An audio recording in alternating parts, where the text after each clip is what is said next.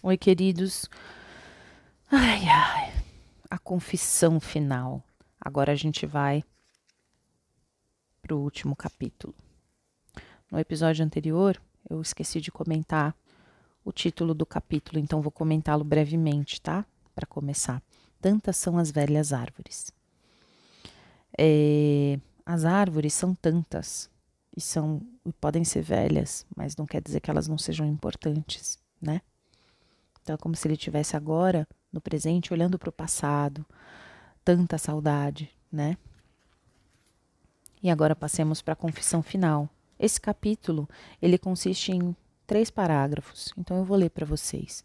Aqui, olha que bonito, ele se dirige diretamente ao português. É como se esse livro todo escrito fosse uma homenagem ao português. Ele diz assim: Os anos se passaram, meu caro Manuel Valadares. Hoje tenho 48 anos e às vezes, na minha saudade, eu tenho a impressão que continuo criança. Que você a qualquer momento vai me aparecer, me trazendo figurinhas do artista de cinema ou mais bolas de gude. Foi você quem me ensinou a ternura da vida, meu Portuga querido. Hoje sou eu que tento distribuir as bolas e as figurinhas, porque a vida sem ternura não é lá grande coisa. Às vezes sou feliz na minha ternura, às vezes me engano, o que é mais comum. Naquele tempo, no tempo de nosso tempo, eu não sabia que muitos anos antes um príncipe idiota, ajoelhado diante de um altar, perguntava aos ícones, com os olhos cheios d'água, por que contam coisas às criancinhas. A verdade, meu querido Portuga, é que a mim contaram as coisas muito cedo. Adeus. Então, o que, que ele quer dizer com isso, né? Primeiro, ele está lembrando com saudades do passado, falando que a vida sem ternura não faz sentido.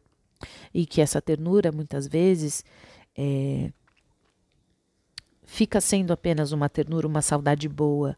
E que às vezes não, às vezes é uma saudade dolorida. É, e aí ele conta um trecho de uma historinha que ele deve ter lido, né? É, a respeito de um príncipe que contava é, que, descobriu um dia que as coisas que contavam para ele não eram verdade. E aí o príncipe, diante do altar, né, diante das pessoas que eram ícones para ele, se lamentava, se perguntava: por que que vocês enganam a gente, né? E ele diz para o português que para ele, para o Zezé, as coisas foram contadas muito cedo. Então ele perdeu a inocência muito cedo. E essa foi a história, um trecho da história da autobiografia do José Mauro de Vasconcelos, chamado O Meu Pé de Laranja Lima. Eu espero de coração que vocês tenham gostado dessa leitura, tanto quanto eu. Um beijo, meus queridos e minhas queridas.